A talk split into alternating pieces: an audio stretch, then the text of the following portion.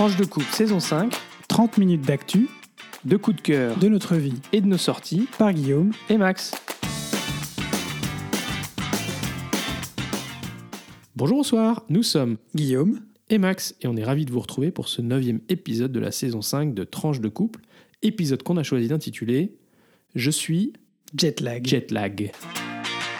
Et on va pas se mentir, on est tous les deux jet lag. On y reviendra, mais on a passé des chouettes vacances, une dizaine de jours au Québec. On est revenu il y a deux jours et euh, je dois reconnaître que ben on a un peu de mal. Là. Dans ce sens-là, c'est On plus est plus tout jeune, hein? Dans ce sens, tu dis quoi? Je dis que dans ce sens-là, c'est plus dur.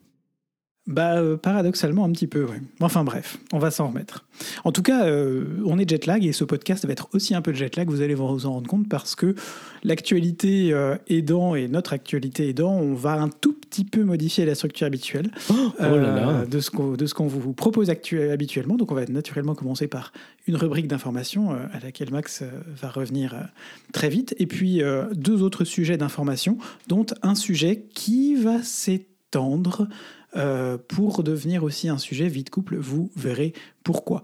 Et le sujet d'information du milieu tiendra également lieu de Belgitude. Vous allez comprendre aussi pourquoi. Ça n'a pas l'air clair, mais vous allez voir, c'est très clair. Alors merci à toutes et à tous de votre patience, de nous avoir attendus pour toutes ces longues semaines. Je suis sûr d'avoir attendu le retour du podcast. Voilà, on est là, on est prêt euh, et on est motivé pour euh, les six prochains mois vous proposer euh, toujours des podcasts, on l'espère, de qualité et qui vous plaisent. Comme d'habitude, n'hésitez pas à nous mettre vos questions, vos remarques, vos commentaires sur nos différents réseaux sociaux. On est toujours présent euh, sur, euh, sur euh, Facebook, euh, un peu moins sur Twitter et sur Blue Sky, mais, mais on répond en tout cas toujours à vos messages quand il y en a. Merci à vos- pour vos commentaires aussi sur YouTube. Et je crois qu'on n'a pas répondu aux derniers commentaires, mais on les a bien vus. On vous en remercie. Et comme d'hab, bah, n'hésitez pas à le partager pour nous aider à rester visible et nous encourager à vous proposer ce podcast toujours régulièrement. Alors Max, première rubrique actu. Euh, on passe outre-Atlantique, on se jet lag outre-Atlantique et on va parler de notre euh, meilleur, euh, meilleur je sais pas quoi, euh, Donald Trump. Ouais, on vous avait promis un petit point de situation sur bah, Donald Trump dans le dernier podcast. Ça Et vous donc, avait manqué. Ça y est, on le fait. On vous avait déjà fait un petit point dans la rubrique, dans le l'épisode 6. Si vous l'avez pas écouté, mais vous pouvez peut-être l'écouter avant cet épisode. Et euh, Non, là, ils sont déjà en train d'écouter l'épisode, mais vous pourrez l'écouter tout de suite. oui, après, tu peux faire une petite pause et revenir en avant parce que là, je vais quand même faire la suite. J'ai posé les bases. C'est vrai, c'est vrai qu'il faut quand même avoir 6. les deux. Euh, voilà. Euh, et Donald Trump, il reste le favori des sondages pour l'élection présidentielle américaine qui aura lieu donc cette année, à la fin de l'année en novembre, et euh, sauf empêchement d'ordre judiciaire, en position très crédible d'être élu. Ce qui pour nous, côté européen, nous paraît absolument inconcevable, euh, mais qui est euh, bah, effectivement euh, une réalité probable du- de l'autre côté de l'Atlantique. Alors, ces affaires judiciaires, bah, on, on va les, les les balayer pour faire un petit état des lieux. Donc le premier procès dans le- euh, sur lequel je voulais revenir... Le premier procès, il y en a combien comme Oh, ça il y en a 5-6. hein. C'est un procès civil de la Trump Organisation euh, à New York, euh, où euh, Donald Trump et son groupe sont accusés d'avoir artificiellement gonflé euh, la valeur de leurs actifs immobiliers. J'avais fait le point donc, dans l'épisode 6.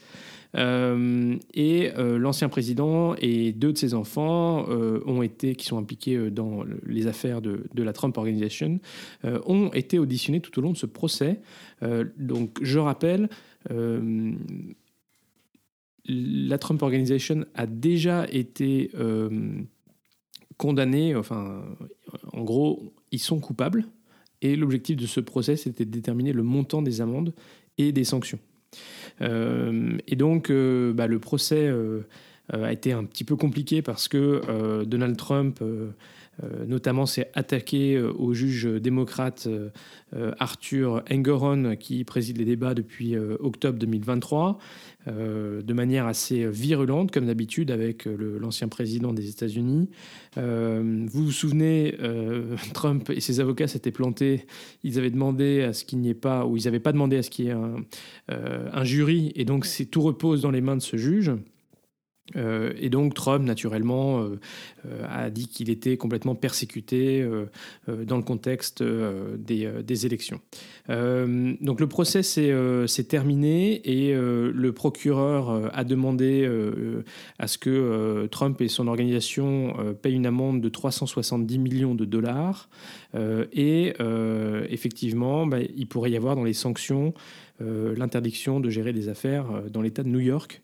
Euh, avec bah, toutes, les, toutes les banques. La question, c'est euh, de savoir quel sera l'impact. Est-ce que Trump et son organisation seront en mesure de payer une, une amende qui finalement est quand même assez énorme? Euh, Et là, il ne va pas faire des prêts pour pouvoir la payer. donc voilà, quel pourrait être l'impact pour son organisation? Donc maintenant, on attend que le juge rende sa décision donc sur ce premier procès. Alors deuxièmement, on vous avait parlé lors de l'épisode 6 du fait que dans plusieurs États américains, euh, il y avait des euh, mouvements en cours pour potentiellement retirer euh, Donald Trump de la liste des candidats à l'élection présidentielle, compte tenu bah, qu'il ait fomenté une insurrection à la fin de 2000, au début de l'année 2021 pour éviter que les résultats et la victoire de Joe Biden soient finalement certifiés. Alors, il y a deux États américains, le Maine et le Colorado, qui ont pris la décision de refuser que Trump soit inscrit comme candidat à l'élection présidentielle de 2024, justement en raison de cette tentative de, coup d'État. Leur décision d'inéligibilité, elle est fondée sur une disposition constitutionnelle, euh, la clause d'insurrection euh, de la section 3 du 14e amendement de la Constitution américaine. Alors euh, ça date quand même, cette clause de 155 ans, donc c'est pas récent, récent. Euh, et c'est juste après, euh, pour revenir un peu sur l'historique euh, de comment on est arrivé là, juste après la tentative d'insurrection du 6 janvier, à travers l'attaque du Capitole, que certains groupes libéraux se sont donnés pour chef de cheval de bataille d'empêcher Trump d'être candidat à nouveau pour l'élection présidentielle de 2024. Donc ils ont fait du lobbying dans les 50 États américains et ça a conduit à des actions en justice dans, deux douzaines d'États, euh, avec euh, notamment 26 euh, plaintes qui ont été déposées. La majorité a été classée sans suite, mais toutes les procédures ne sont pas terminées. C'est au Colorado que la première victoire est intervenue, parce que finalement la Cour suprême de l'État du Colorado a décidé fin décembre qu'effectivement Donald Trump était inéligible. Euh, dans un certain nombre euh, d'États américains, euh, les responsables des élections, les secrétaires d'État, donc c'est la fonction de secrétaire d'État de chaque État, se sont déclarés dans l'incapacité d'empêcher unilatéralement la, candidature de, Trump. et donc, c'est plutôt devant la justice que ces questions-là sont traitées. Mais dans l'État du Maine, eh bien, le secrétaire d'État a décidé, euh, lui, de prendre cette décision et euh, de biffer euh, la candidature de Trump. Alors les avocats de, Trump ont bien sûr contesté cette décision, contesté la, décision de la Cour suprême du Colorado, et maintenant la question doit être désormais tranchée bah, par l'échelon supérieur, qui est directement la Cour suprême fédérale des États-Unis, qui a accepté de se saisir de cette affaire, et les premiers arguments seront entendus le 8 février prochain.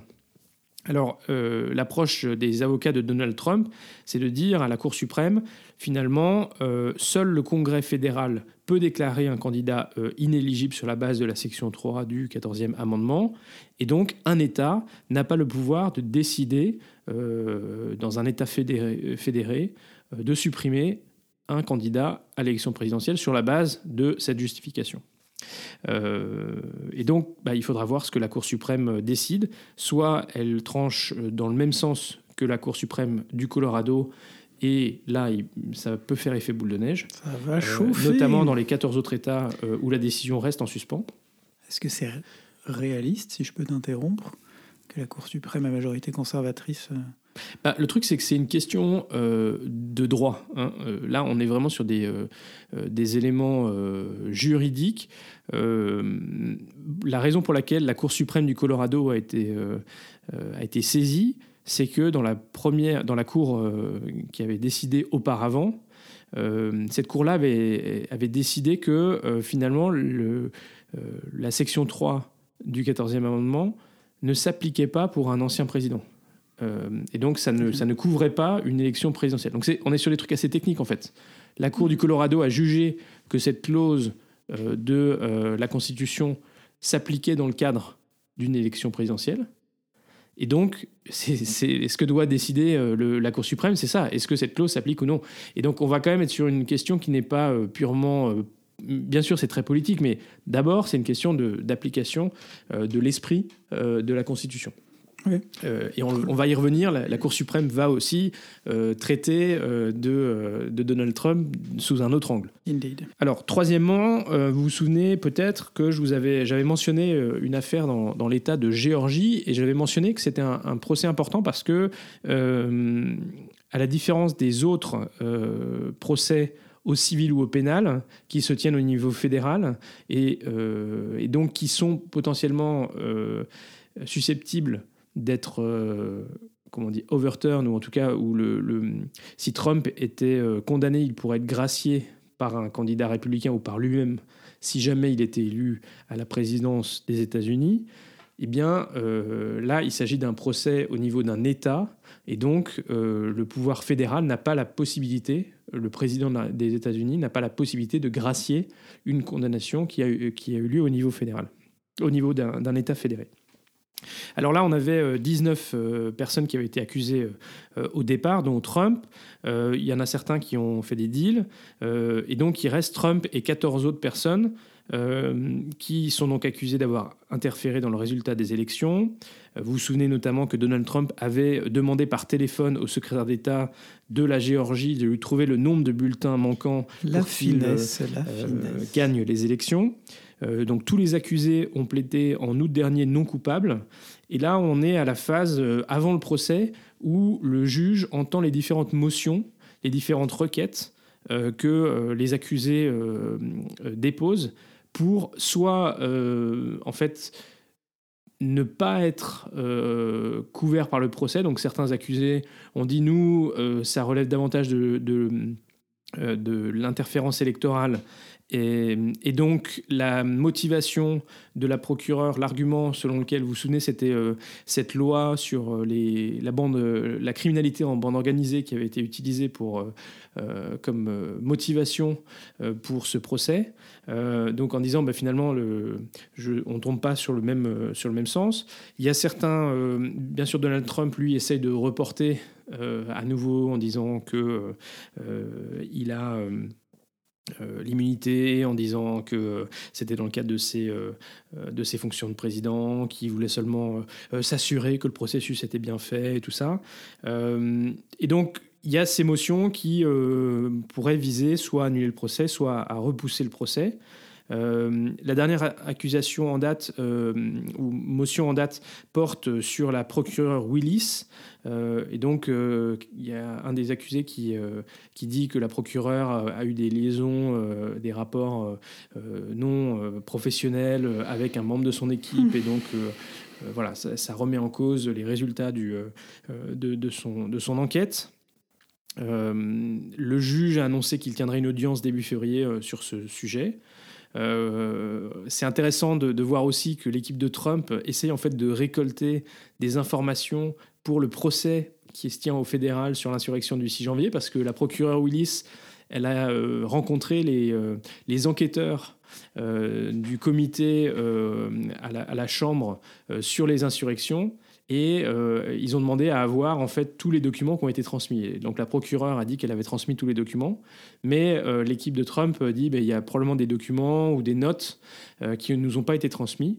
Euh, et donc, probablement qu'ils essaient aussi de chercher à avoir des éléments qui pourraient être utilisés par euh, euh, Jack Smith, le procureur spécial, sur ce procès au fédéral sur l'insurrection du 6 janvier, au travers de ce, de ce procès. Donc, c'est vraiment, tout est un peu lié, mais l'objectif, c'est vraiment d'essayer de gagner du temps, parce que dans le même temps, ben, le processus des élections, en fait, a déjà commencé, on, y reviendra à la fin. Donc une fois que toutes ces requêtes auront été examinées, ben, le procès pourra commencer. Et on peut s'attendre à ce que cette période du printemps sera euh, assez chargée finalement pour les avocats de Trump. Alors dans l'affaire criminelle au niveau fédéral à Washington liée à l'insurrection du 6 janvier, j'en parlais euh, juste avant, euh, Trump a fait valoir qu'il disposait de l'immunité présidentielle.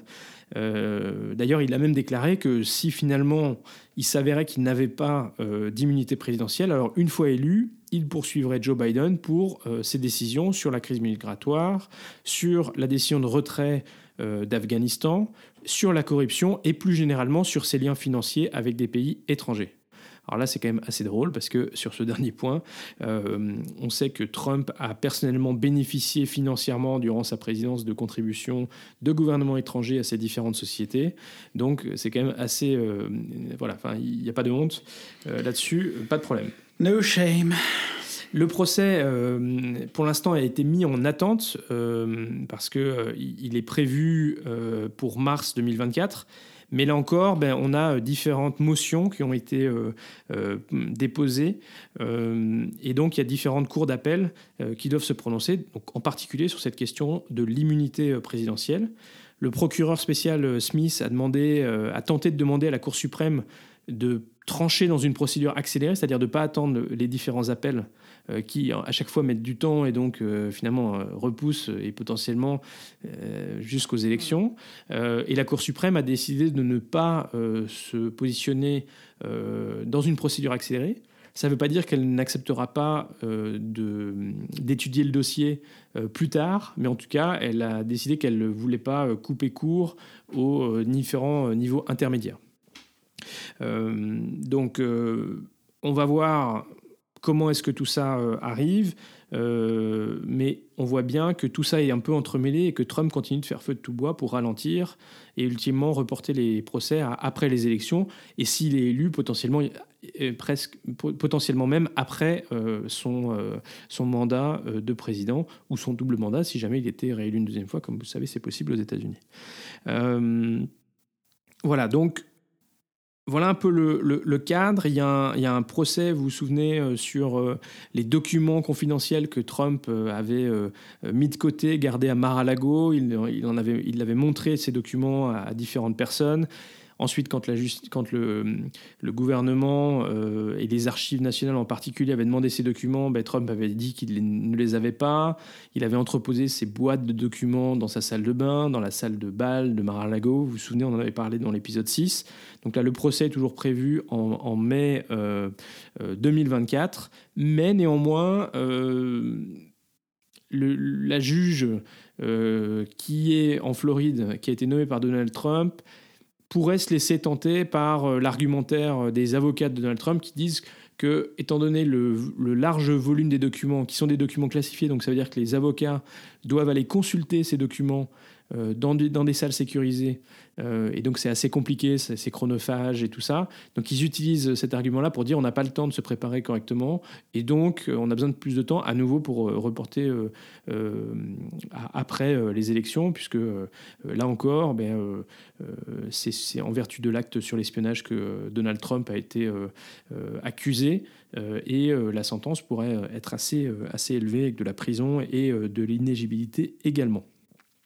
Et pendant ce temps-là, eh bien, le procédure de désignation des candidats des partis se poursuit avec les différentes primaires État par État euh, qui culmineront, à l'été avec la désignation du candidat du Parti républicain et du candidat euh, du Parti euh, démocrate.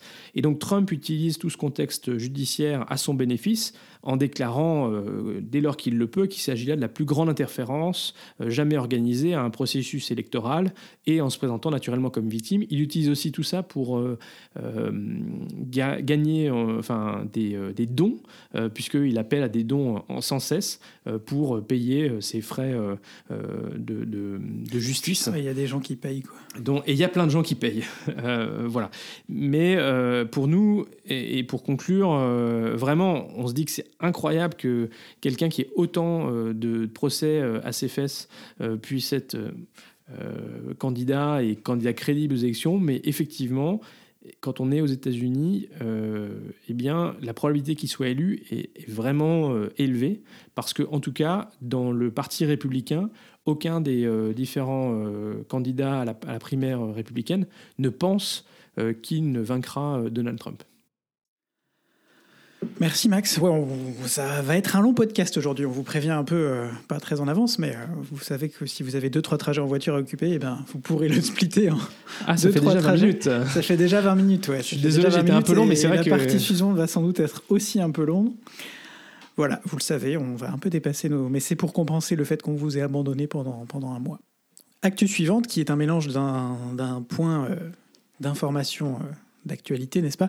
Et euh, d'un point belgitude, c'est le départ anticipé de Charles Michel euh, de la présidence euh, du Conseil européen puisque c'est un inédit dans l'histoire de, l'Union européenne, la démission euh, en, cours de route euh, d'un président de cette fonction, ça a mené à beaucoup de discussions, notamment juridiques, sur est-ce que c'était faisable. Donc oui, c'est naturellement faisable. Mais pourquoi est-ce qu'il a démissionné? C'est parce qu'il va euh, pousser, non pardon, il va conduire la liste du mouvement réformateur, le MR, parti de droite modéré, ça dépend qui, mais en Belgique, pas son président, pour les élections européennes qui auront lieu en Belgique et partout en Europe en juin 2024. Euh, en Belgique, c'est une année importante parce que c'est euh, électoralement parlant, parce que c'est également l'année des élections législatives. Ce sont des élections, comme dans beaucoup d'autres pays, à haut risque, notamment en Flandre, mais aussi en Wallonie, avec euh, des partis extrêmes, d'extrême gauche en Wallonie et d'extrême droite, en bonne position pour obtenir de très très bons scores.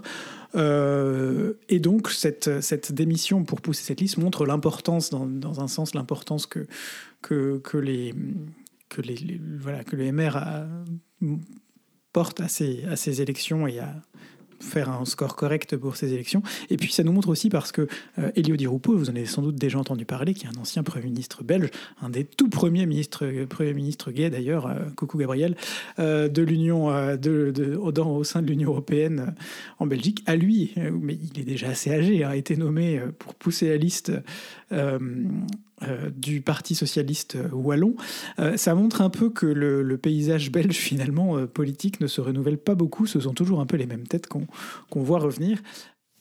Oui, après c'est aussi finalement le, la conséquence de choisir, dans le cas de Charles Michel, quelqu'un qui est très jeune pour des fonctions de, bah, voilà, président du Conseil européen, c'est quand même une fonction assez senior et tout ça. Forcément, bah, lui, il n'a pas fini sa carrière politique. Ah oui, non, bien sûr. Mais il devait être en poste jusqu'en novembre, au moment du renouvellement de l'ensemble des institutions. il s'en va, genre. Et là, il s'en va euh, bah, six mois avant. Quoi. Donc, et, surtout, le vrai problème, c'est que si aucun nouveau président n'est nommé et qu'on attend, euh, qu'on attend la nomination en novembre, eh bien, c'est la présidence tournante euh, qui assure la présidence du Conseil européen. Et à partir de juillet, la présidence tournante, c'est Victor Orban, la Hongrie. On a hâte, on se réjouit. Youpi, tralala. Bref, voilà, c'était un petit point rapide sur, euh, euh, les élections euh, en Belgique. Voilà, et, donc au niveau européen, bah, ce, qui, est assez, comment dire, difficile, c'est que d'habitude, les choix entre les des différents postes importants, donc présidence de la Commission européenne, présidence du Conseil européen, présidence du Parlement européen et présidence des différentes institutions, par exemple la Banque Centrale Européenne, bah, tout ça se fait avec des équilibres entre les différents partis. et le fait que Charles Michel finalement démissionne en juillet, en anticipation euh, des autres euh, discussions sur la composition de la Commission européenne et euh, les différents postes, eh bien ça, ça, va finalement un petit peu. Enfin, voilà, ça divise, ça, ça rend plus compliqué cette sélection et ces négociations sur les différents postes.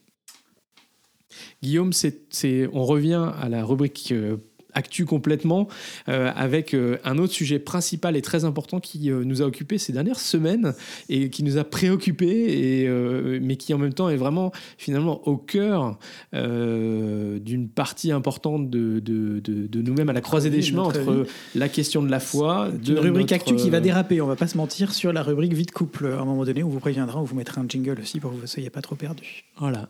Donc la foi Guillaume et l'homosexualité? Fiducia supplicante, la confiance suppliante, la bombe qui révèle le jet lag de certaines parties de l'Église catholique. Donc ça, c'est ma petite euh, punchline pour commencer.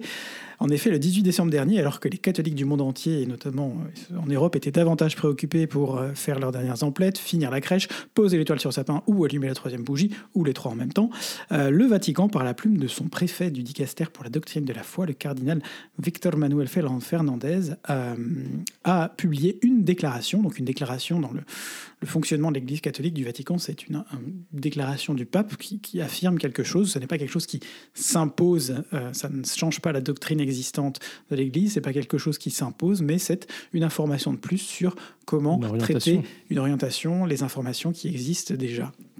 Euh, alors que dit cette déclaration d'environ 7 pages? La confiance suppliante, donc c'est une déclaration, je vous le disais, du très puissant d'Icaster pour la doctrine de la foi, euh, qui autorise la bénédiction hors du sacrement euh, par un prêtre euh, de couple considéré par l'Église catholique comme étant en situation irrégulière, incluant les couples homosexuels. Donc, le document est signé, et j'insiste vraiment sur le mot de couple parce que ça aura son importance ensuite. Ce document est signé par le préfet du Dicaster et par son secrétaire Armando Matteo. La déclaration est donc publiée le 18 décembre et approuvée par le pape François. Alors, euh, il y a même eu des photos pour prouver que le pape François l'avait approuvé, puisque quand elle est sortie, évidemment, un peu euh, euh, venue de nulle part, on va pas se mentir, elle n'était pas, annoncée, elle n'était pas annoncée, elle n'était pas attendue. mais j'y reviendrai après. Donc, Fiducia supplicante fournit des, des, clarifications et des réformes sans changer la doctrine, je le disais, au traitement que l'Église accorde aux relations irrégulières, c'est-à-dire celles qui irrégulière entre, voilà, entre guillemets, aux yeux de l'Église. Un lien monogame durable dans le temps et qui n'ont pas reçu le rite du mariage catholique. En particulier, il permet aux prêtres et aux diacres de réaliser des bénédictions spontanées à des couples de même sexe, ainsi, sexe, que à des couples du sexe opposé qui ne sont pas mariés, ainsi qu'à des couples qui se sont civilement mariés, euh, desquels euh, au moins une part a divorcé, mais sans avoir eu une annulation de mariage. Le document détaille que ce type de bénédiction informelle et spontanée n'est pas un sacrement ni un rite de l'Église catholique, et donc elle ne nécessite aucune cérémonie spéciale.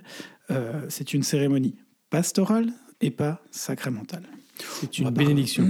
C'est une bénédiction. pastorale et pas sacramentale. Le document soutient que les relations sexuelles sont pleines de grâce seulement dans le mariage. Il appelle aux couples hétérosexuels à se marier et à ne pas envisager cette bénédiction comme une alternative au mariage. Toutes les relations sexuelles extramatrimoniales sont considérées comme un péché pour l'Église et continuent à l'être, mais pas l'affection qui peut exister entre deux personnes de même sexe euh, impliquées. L'attraction sexuelle entre deux personnes du même sexe n'est pas condamnée selon la morale sexuelle de l'Église catholique, mais uniquement l'acte. Bref, on n'est quand même pas sur un truc archi-révolutionnaire, on est quand même sur, sur une déclaration qui est euh, relativement... Euh, qui se base vraiment sur la doctrine existante de l'Église pour ouvrir une porte qui existait déjà, mais qui n'avait pas été ouverte. Ouais, ça rappelle quand même euh, ça rappelle toute très, la base, très, très, très, clair toute, la base, la base de la doctrine sur le fait que seul le mariage euh, entre deux couples, entre deux personnes de sexe opposé, qui conduit à euh, la fécondité, à la, les enfants, tout aux enfants, le modèle unique de l'Église et c'est ça les, les relations qui sont régulières et sanctionnées entre guillemets par l'Église catholique. voilà, mais dans une dimension d'ouverture et pastorale, ben voilà, qu'on peut quand même faire quelque chose qu'on ne faisait pas avant. Tout à fait. En tout cas, qui ne se faisait pas officiellement. Alors pourquoi cette déclaration? Il est difficile de connaître le contexte, mais on peut la voir comme deux, choses. D'une part, une réponse à un questionnement de plus en plus lancinant au sujet justement des couples homo, puisque finalement, c'est pour ces couples-là qu'elle a été le, plus important et qu'elle a eu le plus de, de réactions, même s'ils ne sont pas les seuls concernés et que euh, Max me le fait remarquer, la question des divorcés remariés est une question également importante, mais disons qu'elle revient depuis plus longtemps, mais de façon plus discrète. Euh, et qui aurait notamment été un sujet chaud, ça se dit, pendant la première session du synode sur la synodalité dont on vous a parlé il y a quelque temps. D'autre part, ce pourrait être aussi une réponse du pape François à certains évêques, notamment euh, aux, évêques allemands pour leur couper l'herbe sous le pied finalement euh, et limiter les risques d'un schisme dans certains épiscopats progressistes d'Europe. Ce sont naturellement des suppositions à ce stade, on n'en sait rien, on ne saura peut-être jamais ce qui a conduit la publication de ce texte au moment où il a été publié. Alors les premières réactions, passé une phase d'ahurissement, de, de, sidération, de, sidération euh, viennent de l'Église d'Afrique par la voix individuelle de certains évêques, mais de plusieurs conférences nationales également. qui, dans leur majorité, l'énorme, immense, écrasante majorité, disent qu'elles n'appliqueront pas le texte pour la partie des couples homosexuels. Ça, c'est aussi très important.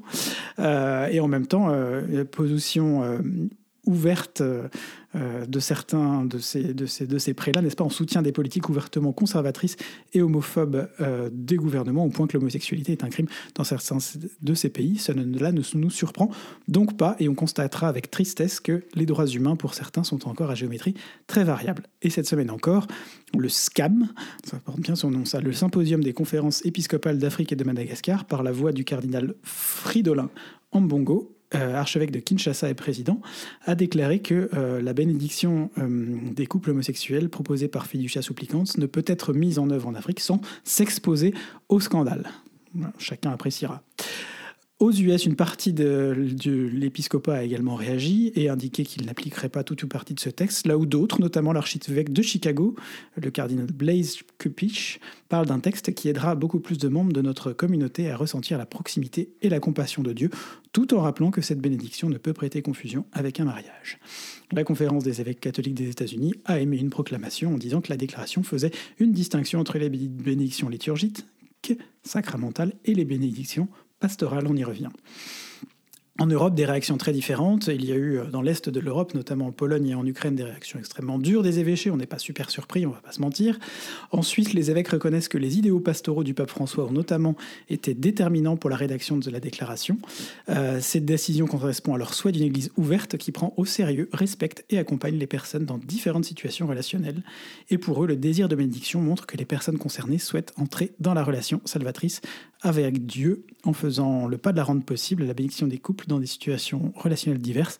L'Église reconnaît ce désir pour tous. Et alors, très, très, très attendu, la réaction du Conseil permanent de la Conférence des évêques de France, euh, selon laquelle cette déclaration du Saint-Siège est un encouragement aux pasteurs à bénir généreusement les personnes qui s'adressent à eux en demandant humblement l'aide à Dieu. La CEF rappelle que nous recevons également de Jésus-Christ l'appel à un accueil inconditionnel, je cite, et que Fiducia Supplicante souligne que ceux qui ne vivent pas dans une situation leur permettant de s'engager dans le sacrement du mariage ne sont exclus ni de l'amour de Dieu, ni de son Église. Cool. Le texte, on est rassuré, dit donc.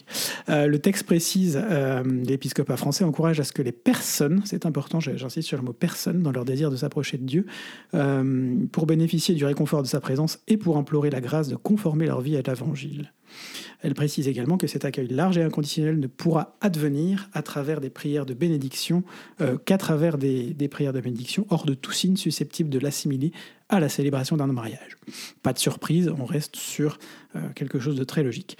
Une réaction mesurée qui ne fait que prendre en compte ce qui est indiqué dans la déclaration, mais qui omet de façon, euh, comment on dit, euh, dans un silence assourdissant, le mot de couple qui est repris dans la déclaration, mais qui n'est absolument pas de, du Vatican, mais absolument pas dans celle des évêques de France. Et en Belgique, on est rarement déçu, naturellement. Geert de, de Kepel, porte-parole de l'Église catholique belge, a affirmé ceci n'aurait pas un impact à niveau local. Alors vous allez me dire, oh là là, mais encore un conservateur, attendez, j'ai pas fini, puisque les unions entre les personnes de même sexe sont déjà communément bénies en Belgique, mais que la déclaration fera en sorte de donner un cadre euh, à cette bénédiction. On rappelle que euh, les évêques de Flandre ont proposé il y a quelques mois, on en avait parlé dans ce podcast, une un format de bénédiction euh, à l'époque déjà pour les couples de même sexe qui finalement rentre un peu dans ce qui est proposé aujourd'hui, à l'exception que euh, ce format ait été ritualisé et que, euh, enfin, que ce format en tout cas rentrait dans une forme de, rituel et que le Vatican bannit toute forme de ritualisation. Je connaissant les évêques belges, je pense que de même que les évêques africains feront omission de certaines parties de cette déclaration, les évêques belges le feront également. Exactement. Je voulais juste quand même euh, revenir sur un point que parce qu'on est déjà assez long, tu, tu, as coupé, mais en France, euh, il y a eu quand même certaines déclarations de certains évêques euh, conservateurs. Ah oui, tiens, euh, de, de la... Vous avez l'ouest de la France d'un côté et l'est de l'autre.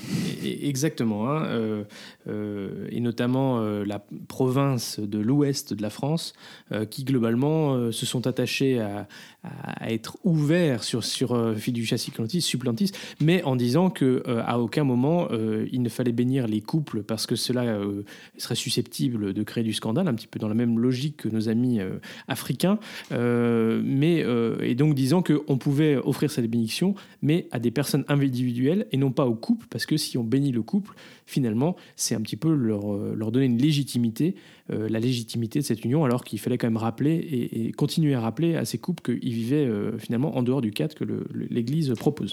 Et après, eh bien, certaines personnes ou institutions craignent une Église à géométrie variable, dans le meilleur des cas, ou un des schismes dans un ou des schismes dans le pire des cas. Sauf que c'est méconnaître le fait que l'Église est déjà à géométrie variable aujourd'hui.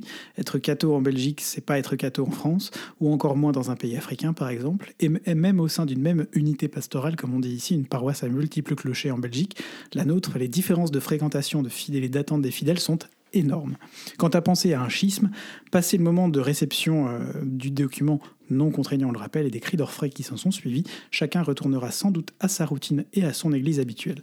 Mais comme on l'a déjà dit, ce document aura eu le mérite de contraindre à des prises de position et de permettre aux couples en situation irrégulière et aux couples homo de savoir quels sont leurs alliés dans l'Église et qui sont ceux qui les rejettent ouvertement cette fois-ci.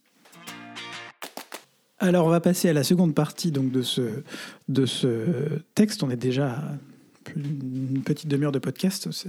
C'est long, mais euh, comme on dit en anglais, bear with us, restez avec nous, ne nous, quittez pas, vous allez voir, parce que euh, on s'est dit que c'était aussi quelque chose dont on voudrait parler dans notre rubrique vie de couple, parce que comme l'a dit Max, c'est quelque chose d'important pour nous. Alors qu'est-ce que ça nous a fait finalement à nous, homo et pour l'instant euh, encore catho ben, Pour reprendre un article paru dans l'Hebdo La Vie, euh, oui, oui, vous voyez, on, prend des positions dans ce, podcast aussi.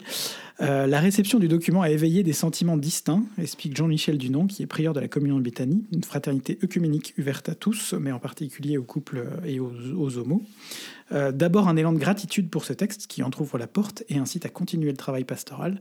Parmi nous, certains sont impatients et voudraient que ça aille plus vite, d'autres voient la subtilité du travail nécessaire et apprécient qu'on prenne le temps. Bah, c'est un peu ma position, je ne sais pas quelle est la, la, tienne, Max. Ben, moi, je, je oui, c'est-à-dire à la fois c'est euh, c'était une belle surprise dans la continuité de ce que euh, François avait dit sur qui suis-je pour juger, euh, quand même des, des positions nouvelles, mais bien sûr en respectant la doctrine et sans, sans, révolution. On a déjà parlé plusieurs fois dans ce, podcast, donc quand même assez chouette qu'il puisse y avoir ce cadre nouveau proposé et surtout qu'on parle des couples parce qu'on n'en avait jamais parlé en couple. Voilà. couple homo euh, dans une déclaration du Vatican. Euh, voilà, c'est vraiment une nouveauté, c'est très beau. Mais c'est vrai qu'il y a une certaine colère aussi euh, de finalement de voir que cette, cette déclaration finalement, elle, bah, elle va pas très loin. Et, de, et de voir le, le, sentiment de rejet ou les, les, les, les, paroles de rejet que ça suscite de par le monde. Euh, et, effectivement, tu l'as mentionné, notamment dans les pays d'Afrique où l'Église soutient très activement la criminalisation de l'homosexualité. Et ensuite, euh, elle, est offensée euh, par le fait qu'on puisse considérer que des couples homosexuels, ça existe. voilà. Et donc tout ça, ça c'est quand même, enfin moi ça me fait bouillir de l'intérieur et de voir que notamment en France, on, enfin, on a des évêques euh, qui euh, disent ah non non absolument pas c'est scandaleux de, euh, de bénir des couples comme couple. Mais c'est voilà enfin tout ça est quand même très à l'encontre de ce que je perçois ou je, je, vois être le message du Christ et et de d'être ce que le message de l'Église devrait être pour moi Donc, mais on peut quand même reconnaître, alors ça devient de, plus en plus euh, noir et de plus en plus euh, euh, compliqué. On, enfin, si, si, tant est que, si, non, si bien que on se demande finalement si ça fait pas plus de mal que, de bien, mais au moins la question de l'homosexualité qui était un espèce de gros tabou dans, l'Église catholique. alors même que c'est comme un sujet, on va dire, qui touche un certain nombre de personnes, eh bien, au moins ce sujet-là est devenu un sujet de, discussion. Je, euh, je, suis quand même très positivement surpris par le nombre d'articles, notamment dans La Croix, euh, sur euh, Fiducia Ça Supplicans, n'arrête pas. euh, de Partout. prise de position. Pour de- ceux qui veulent, je voilà. vous partage la revue de presse. C'est- c'est- si vous voulez. Ça, c'est très chouette parce qu'au moins, voilà, il y a un sujet sur la question des. L'éléphant des qui est dans- de- sorti de la, est sorti du, toujours dans le magasin de porcelaine, mais il est en train de se diriger vers la porte là. Et donc, ça, c'est très chouette.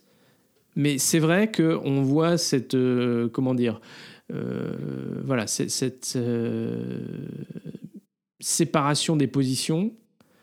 Et finalement, malheureusement, la balance est plutôt en train de pencher du côté de ceux qui sont ultra conservateurs. Oui, mais c'est pas vraiment une surprise. Non, c'est pas une surprise, mais du coup, Mais ça permet- ça- ça- ça- on se dit, là où on se dit qu'on pourra avoir de l'espérance grâce à Supplanti- Supplicans, que les, que les choses évoluent dans un sens de pastoral, de, de- voilà, on reconnaît que voilà, voilà oui, ça n'est pas le- la situation idéale qui est euh, encouragée par l'Église, mais néanmoins, eh bien, on donne à tous euh, la possibilité et l'accueil D'une intégration euh, de euh, limitée, mais voilà.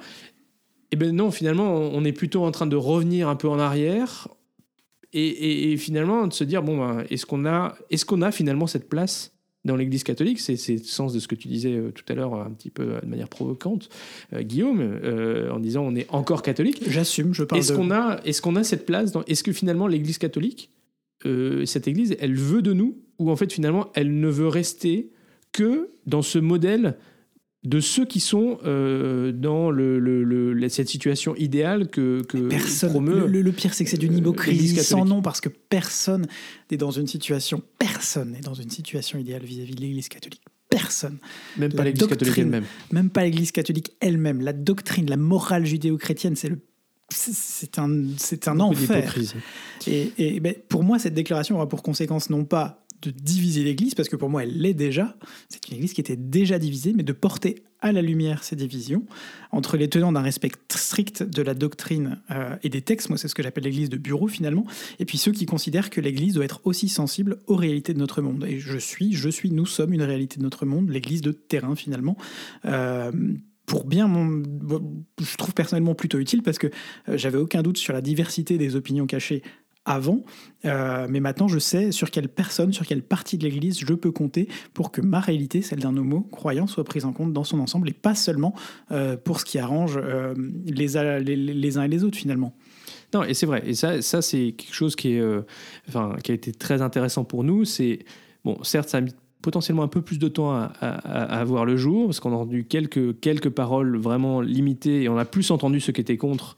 Euh, mais néanmoins, au travers notamment de ces différents articles et de ces différentes opinions, ça a aussi forcé euh, ceux qui sont plus ouverts et, à ces réalités et, euh, peut-être moins conservateurs à prendre parole, à, prendre la parole publique et à dire que c'était une bonne chose, à dire que l'Église avait besoin de ça, l'Église avait besoin d'être ouverte sur, les, sur des réalités, je veux dire, sur, sur la question des divorcés mariés. Bien sûr que c'est euh, c'est la question des couples homosexuels qui fait le plus débat parce que euh, donc quand on voit quand euh, euh, ces personnes parlent de couple homosexuel, la seule chose dont ils, dont ils, auquel ils pensent, c'est l'acte sexuel. Ah oui, parce que enfin, c'est sûr que en fait, euh, euh, c'est- c'est c'est l'acte sexuel, parce que en- en- en- le, le reste ça n'existe pas et on s'en fout. Euh, Que l'Église foute la paix à la chambre à coucher. voilà. Et donc, mais, mais voilà. Enfin, moi, je trouve qu'au moins, ça, ça a eu le mérite de faire émerger euh, ces, ces- ces- tous ces gens qui sont euh, plus ouverts, plus euh, dans une, dans une, voilà, plus libéraux, on va dire peut-être, euh, et qui jusqu'ici finalement ne disaient rien. parce que bah, ils avaient des réalités de terrain, des politiques d'accueil et tout ça, mais n'étaient pas forcément très visibles. Voilà. Mais, cette tension, quand même, elle existe. On voit finalement que le choix de la CEF de faire une déclaration à minima, eh bien, ça montre que finalement, il n'y a aucun consensus possible entre ces deux fractions de l'Église. Euh, et donc, euh, ça, c'est quand même. Enfin, Mais au moins, on sait, on sait à peu près où elles sont. voilà. En gros, en tout cas pour ce qui est des Euh, évêques. Et on sait que François a fait des renouvellements des, des évêques. il a nommé beaucoup d'évêques durant son pontificat. On, on espère qu'il va continuer à le faire. Et ça nous donne aussi peut-être un peu de- de- d'espoir qu'on puisse avoir finalement un équilibre entre euh, ben, ceux qui sont plus conservateurs et ceux qui sont euh, plus euh, ouverts, on va dire. Euh, voilà. Mais néanmoins, tout ça continue de nous faire réfléchir sur quelle est notre place dans cette église. Est-ce qu'on a une place dans cette église? Absolument. Et, ça tombe bien parce que du coup, on va avoir une année entière pour pour y répondre. Donc, d'ailleurs, bonne année à toutes et à tous. Hein, oui, on a peut-être dû commencer par là. bonne année, nos meilleurs voeux. commencer par là. Ouais. Bon, c'est euh, un, gros sujet de discussion, mais je pense que pour une fois, on a fait faire écho euh, à l'actualité, à notre propre vie de couple. Et ça, je pense que c'est. Vous voyez, quand on a des sujets qui nous, qui nous touchent particulièrement, et eh ben, on s'y attelle bien c'est euh, c'est la fin de ce, cette partie euh, de notre, euh, notre discussion vie de couple. On se, on se rend compte que ça fait déjà voilà trois quarts d'heure qu'on est dans ce podcast et comme on a pris la résolution il y a déjà quelques temps qu'il fallait que ce podcast reste court, on vous propose eh bien de s'arrêter là. on a une grande rubrique de vie de couple qui est consacrée à notre périple outre-Atlantique au Canada dans l'hiver froid canadien, euh, mais euh, ben, on vous en parlera. Euh, on vous en parlera la prochaine fois. Donc voilà. Absolument. On, est quand même jetlagué, on vous rassure. Le titre de ce podcast s'applique toujours. On vous a montré plusieurs situations de jetlag aussi. et on sera super heureux effectivement de vous partager tout ce qu'on a fait euh, la, la, semaine, euh, la semaine deux semaines qui viennent de passer dans, l'épisode 10. Et comme ça, ça vous donne une occasion de nous réécouter dans 15 jours en plus. Voilà. Alors si vous êtes, euh, si vous êtes arrivé jusque-là, ben, et si vous êtes resté jusque-là, ben, merci beaucoup. Merci de continuer à nous écouter. On espère que ben, ces discussions, ces, ces précisions sur l'actualité vous ont aussi permis ben, voilà, d'avoir une meilleure compréhension du monde, mais aussi des réflexions personnelles sur ce que vous pensez de cette déclaration, par exemple mais dites-le nous en commentaire, dites-le nous euh, sur les réseaux sociaux, envoyez-nous un email si vous voulez, tranche de couple gmail.com, euh, le 2 étant le chiffre 2, bien sûr, comme d'habitude, et puis euh, bah, continuez à faire découvrir ce podcast en mettant des likes ou en le partageant sur les réseaux sociaux. Ce podcast est diffusé le lundi tous les 15 jours ou le dimanche soir pour les plus pressés, alors portez-vous bien d'ici au prochain épisode, gros bisous et à très vite pour de nouvelles tranches. Pas trop jet lagué